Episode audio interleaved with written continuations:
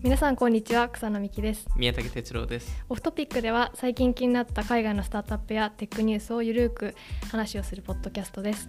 今回は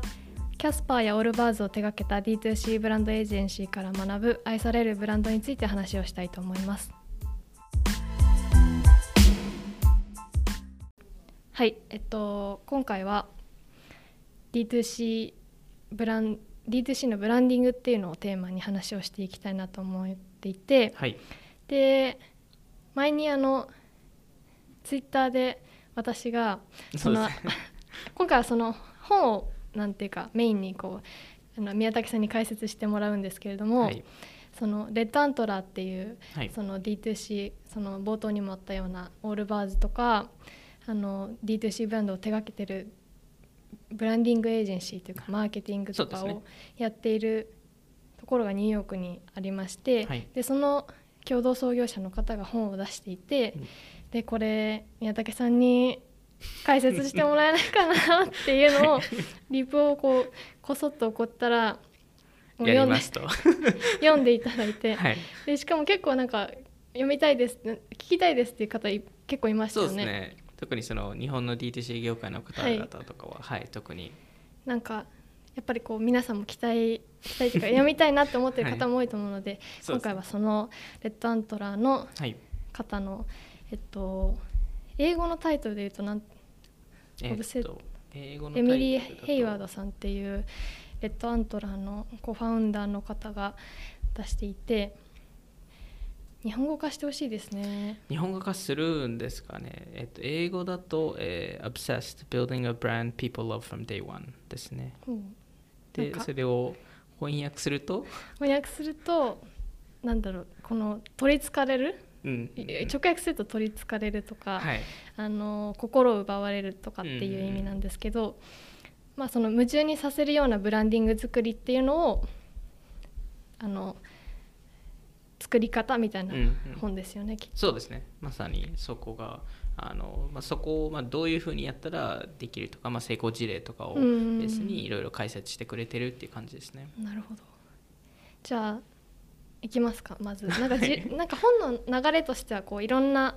会社の事例が載ってる感じなんですか？えっと、そうですね。一応会社の事例はいくつか紹介はしているんですけどであのそのレッドアントラーって、まあ、いわゆる代理店じゃないですけどエージェンシーなのでそのあの、まあ、自社のクライアントの、えー事例もあれば、はい。あのまあ、そうじゃない事例とかもうん。あるので、まあ、単純にそのレッドアントラーのエミリーさんが、まあ、はい。リスペクトしているブランドとかっていうのも、おー。まあ、やっぱりいっぱいあるので、まあ、そこの話とか、まあ、そその中でもどっちかというとその、えー分け方があの、まあ、そのブランドを作る上でどういう要素を組み込むかとか、そのどういうえーことを考えるべきかっていうところで分かれていてではい。その中で事例をいくつか紹介してるっていう感じですね。うーん。そのなんていうかそのブランドに対してこういうところが面白いよねっていう。まさに多分そういうことですね。あのすいません。まあ、その中でもあのやっぱりその彼女が最初に言ってるのがあのそのブランドをその初期から考えるっていうところうん。をレッドアントラーがコンセプトにしてるんですけどはい。レッドアントラー多分クライアントの半分ぐらいがあのローンチ前なんですよ。あーローンチ前からたずこう携わってブランド作りをしてるんですねでまさにそのオールバーズとかキャスパーとかも同じだったんですけど、はい。ローンチ前からのそのブランディングを初期から作ることによって、えっとまあ、そこが意外と重要だったっていう話でで特に今ですと、まあ、特に D2C 業界なんかそうだと思うんですけどすぐに競合って立ち上がっちゃうのではい。あのもう簡単にブランドを作れる世の中になっちゃってるので確かに。でその中で、えーまあそのどういうふうに優位性を作るっていう中でやっぱりその愛されるブランドっていうのをが一つの軸じゃないかっていうのが彼女の、ま仮説で。なるほど。でその中でそのブラン、まあ、そもそもそのブランドとはっていはい。うところからやっぱ考えないといけないっていう話で、はい。結構そのブランドとはって思うとなんかロゴとかフォントとか色合いとかってビジュアルいうのをのグラフィックとか。まさに確かに。そこを考えがちなんですけどそれは単純にその外部的に見せてるものでもちろんブランドの一部ではあるんですけど、はい。ブランド全体ではないのででなんかその見るものよりその感じるものが大事っていう話でさらに作るのが難しそうとかめちゃくちゃ難しい設計ですするのが難しそうな話ですね、なんでいわゆるかっこいいロゴっていうかことではなくて、はい。そのロゴを見た上でどう感じるかっていうところまでちゃんと計算してそれを作りに行かないといけないっていうのが彼女の思いですね。なんでいいブランドはその感情的なコネクションを作れるブランド。なるほど。かっこかっこいいロゴとかそういう話ではないそうなんですよ。で彼女も結構そのなんかナイキっぽいロゴをいわゆるあのスーシュマークはい、みたいなロゴを作ってほしいっていうリクエストと結構来るんですよやっぱり。うん、でいやそれではないです。そうじゃないですか。はい、っていうことなんでそのまあその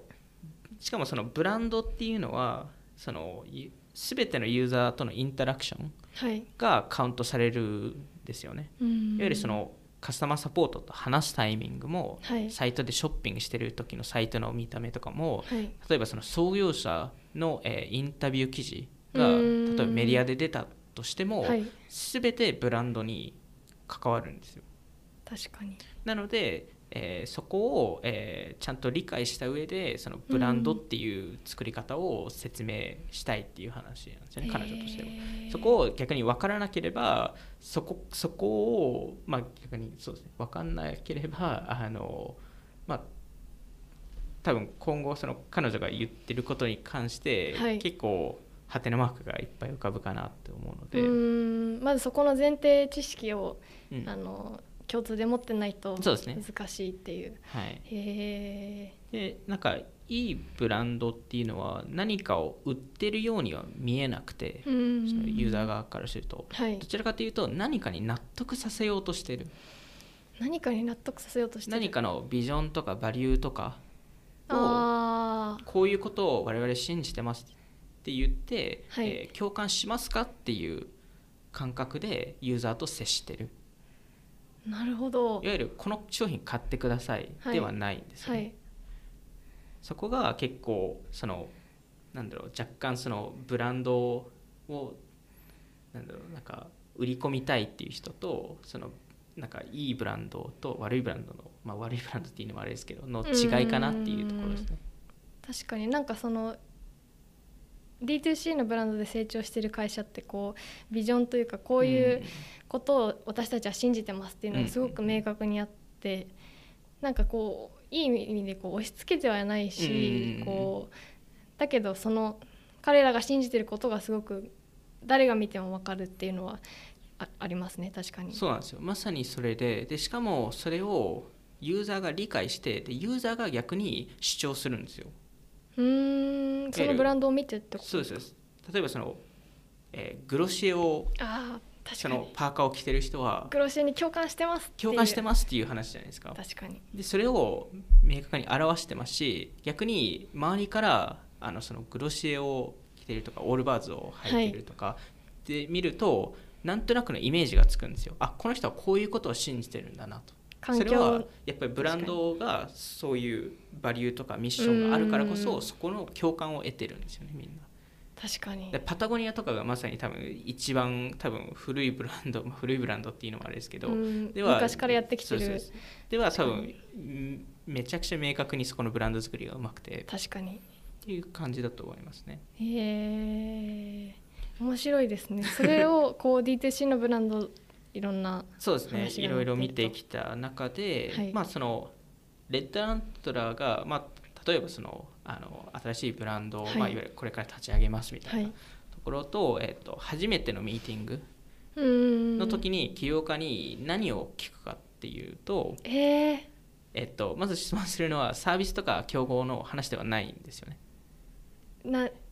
どういう未来を作りたいですかみたいな質あ問ですか？では全くないんですよ。まあ、そそういうのももちろん後々,、はい。後々聞くんですけど最初にえー解決しようとしている課題ああえについて VC みたいですね。まさに多分そのまあ我々ですと前職ですと女ポとかで はい。まさにやってたかなと思うんですけど あの課題が何かっていうところで、でちょっとでも意外ですね。なんあかデザイン意外っていうかその VC の人からすると、まあ、ビジネス的な意味でそういう質問するのは分かるんですけど、はいはデザインのデザインとかブランディングの会社が解決、まあ、まあ質問するのは分かる。一番最初の重要な質問なんだっていう感じはしました。逆にそのかそのエミリーさんからすると、はい。そこが分からなければブランドのアイデアが作れませんと。あっていう話ででただその質問をまあするじゃないですか。はいで大体その99%の回答が課題ではなくてソリューションの話をされるんですよ。例えばその新しいジムのコンセプトを作ってる起業家だと、はい。なんかクオリティの高いトレーニングを安くするジムを作りますみたいな回答を出すんですよ。はい。でもそこではなくてはい。まずはその消費者のインサイトとか課題を理解しなければ、えーできなくてであの、まあ、そのオンラボとかでも、はい。その誰のどんな課題をどう解決するかっていう話を永遠と。永遠と、まあ、起業家に話すように、はい。えー彼女もそのその課題のところをはい。3つの項目に分けていて、うーん。まずはターゲットユーザーが誰か。はい。でこれはでも属性ではないんですよ。いわゆるなんかおー30代女性でなんか働いてる OL さんとかっていう話ではなくて、えーそのユーザーの考え方性格行動っていうのをいわゆる最初のブランドチャンピオンっていうのが誰かっていうのを描きたいんですよ。ブランドチャンピオンとは？いわゆるそのまあいわゆるそのアーリーアドプターですよね。あが誰か。もう最も共感してくれる層。なるほど。が誰かっていうのをターゲットその属性ではなくて考え方と行動。で、えー表すのが大事っていうのを彼女が言ってて。で次に課題が何かで最後に、えーそのブランドアイデアどうやってブランドが解決するか。課題を解決するのかっていう話なんですよね。まあでもマーケティングってまあそ確かにまあ、そうですよね、まさにそうですよね。そうなんですよ。確かに。でそれそれにたどり着くのにその、まあ、彼女なりの手法があって、はい。それは、まあ、これもまさに多分女の方でもやってたと思うんですけどあのなぜを聞き続けるわあ詰められるわけですね。ただ、えっと若干違うのがその、えー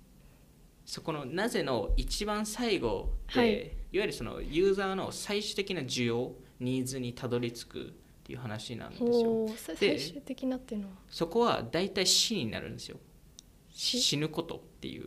いわゆる死ぬ恐れがあるからこういう行動をしてるっていうのが最終的に出てくるきやすいんですよ。えわかんないです。難しくて。えっと、えーじゃああの例えば。例え例えをはい。言いますと、えーヘンリー・フォードっているじゃないですか。車を作った人ですよね。えっと例えば彼がこの「なぜ」っていうのを追求した場合にどうなるかっていうと、まあ、最初にそのその、まあ、みんな馬を馬に乗ってたので、はいえーでもその馬が遅いですと。はいで、まあ、なぜ馬が遅いことが重要なのって聞聞くと、はい大体まあ移動するのが時間かかりますし、まあ、遠く移動できないみたいな回答になるじゃないですか。でそれに対してなぜそれが重要なのって聞聞くと、はい回答がまあ人生を楽しんで何かをやってる時間より移動時間の方が長くなってしまうっていう回答になってうんでそれなぜそれが重要なのってなると、えーもうすぐ死ぬからそれまでいろんなことやりたいですと短い人生の中で馬に乗ってられないみたいな話にななるんですよね。でそこの、まあ、いわゆるあのそのブランドとして重要なのがその感情的なニーズにたどり着くことなんですよ。機能的なニーズで、だと物足りないんですよ。うーん。なただ早く車に乗れる、こうな移動できるってだけじゃん。だけじゃ足りなくていわゆるそのベーシックな人間のニーズにたどり着かないとブランド作りができませんと。なるほど。なのでそこの、まあ、彼女とするとそこをコアドライバーとかっていろ,、まあ、いろんな形呼んでるんですけどその根本的なニーズに、えっと、リーチするのが重要ですと。でそこを、えー例えばですけど、えーちょっと別の事例で実際のレッドアントラーの、はい。えークライアントでいうと Keep っていう、はい。えー脱毛系のスタートアップはい。が、えーを手伝ったんですけど、はい。えはい一瞬修正です。先ほど宮武さんが脱毛系と言っていたんですが、えっと、脱毛予防のスタートアップっていうことを言いたくて正しくは抜け対策を事業としているスタートアップが正しいです。なので引き続き脱毛の話を2人でしてるんですけど本当は抜け毛対策のスタートアップっていうところを、えっと、踏まえて、えっと、聞いていただけると嬉しいです、えー、そのキープはその若い男性をターゲットしていて、まあ、いわゆるそのあの若い時にあの治療をすると、はい、まあ、そこの脱毛ってより効果的なのでだから、まあ、その若い男性にターゲットして,、してたんですけどもともとのレッドアントラー側の仮説が、はい。まあ、いわゆるそのなぜその若い男性たちがそのソリューションを避けていたのかっていうと、まあ、恥ずかしいからとか、うん、まあ、既存のビジネスは大体上の層の男性をターゲットしてるので、まあ、いわゆる自分たちに合うものがないみたいなことだったと思ったんですけど、はい、いろいろヒアリングとかした中で、えー、気づいたのが男性男性全体、まあ、はい、特に多分アメリカ、まあ、日本もそうだと思うんですけど、えー、はよほど緊急性の高いものじゃない限り、えー、ソリューションを求めませんと。特に医療的なソリューションは。いわゆる、えー腕がやけどレベルのものじゃないと、え医者に行かないしでそもそも医療以外にも例えば迷子になった時に誰かにそのみあの道順を教え教えてほしくない。聞きに行かないそもそも。あなるほど。やはり自分で何とかやりたいみたいな。でそこの裏で、えーまあ、いわゆる自分の弱みを見せる恐怖心それって死の恐怖心とすすごい近いんですけど。あでも確かになんかこうギリギリまで歯医者行かない人とかいますよね。そうそう僕もまさにそうですけど。でもだ大体の人もそうだと思うんですけど、うん、でもその気持ちすごいわかります、はい、私も。そうなんですよ。でそれそこのいわゆるその弱みを見せる恐怖心っていうところをきっかけにレッドアントラーがブランド戦略を立てて、はい、でそれを、えー、逆にするのがいいんじゃないかといわゆる助けを求めるっていうことは弱みではなくて、えー、いわゆるアクションを取ることが誇りを持つことにできるんじゃないかっていう話でまあ、いろんなことをやり継げる男性っていうコンセプトを、まあ、見せ方ですよね。敵ですね。でそこの、まあ、戦略が、まあ、キーキーワードで言うとあの「for the man of action」っていう、まあ、いわゆるアクションを取る人っていうえー、ところで、まあ、自分の人生をコントロールできることを祝おうっていうコンセプトを作ったんですよね。面白いですね。そうなんですよ。なんでその脱毛を直すっていうのは弱みではなくてかっこいいアクションを取る男性がやることだっていう。へえブランディングされてる。そうなんですよ。そこがやっぱそういうなんかアクション取りたくなりますもんね、うん、そうなんですよ。そこのなんでもやっぱりそこってその恐怖心のところまでその弱みを見せる恐怖心にたどり着かなかったらそもそもこういうブランディングって多分してないんで。ちょっと若い人向けのブランディングにしてみたいな感じになってしまいそうですもんねそうなんですよ。なんでそこのやっぱコアのそのユーザーの需要っていうところを、えー、理解しないといけないかなっていう、ね、面白い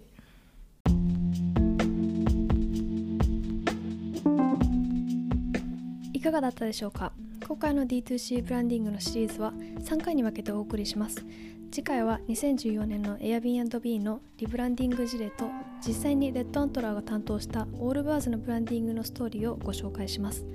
ではさようなら。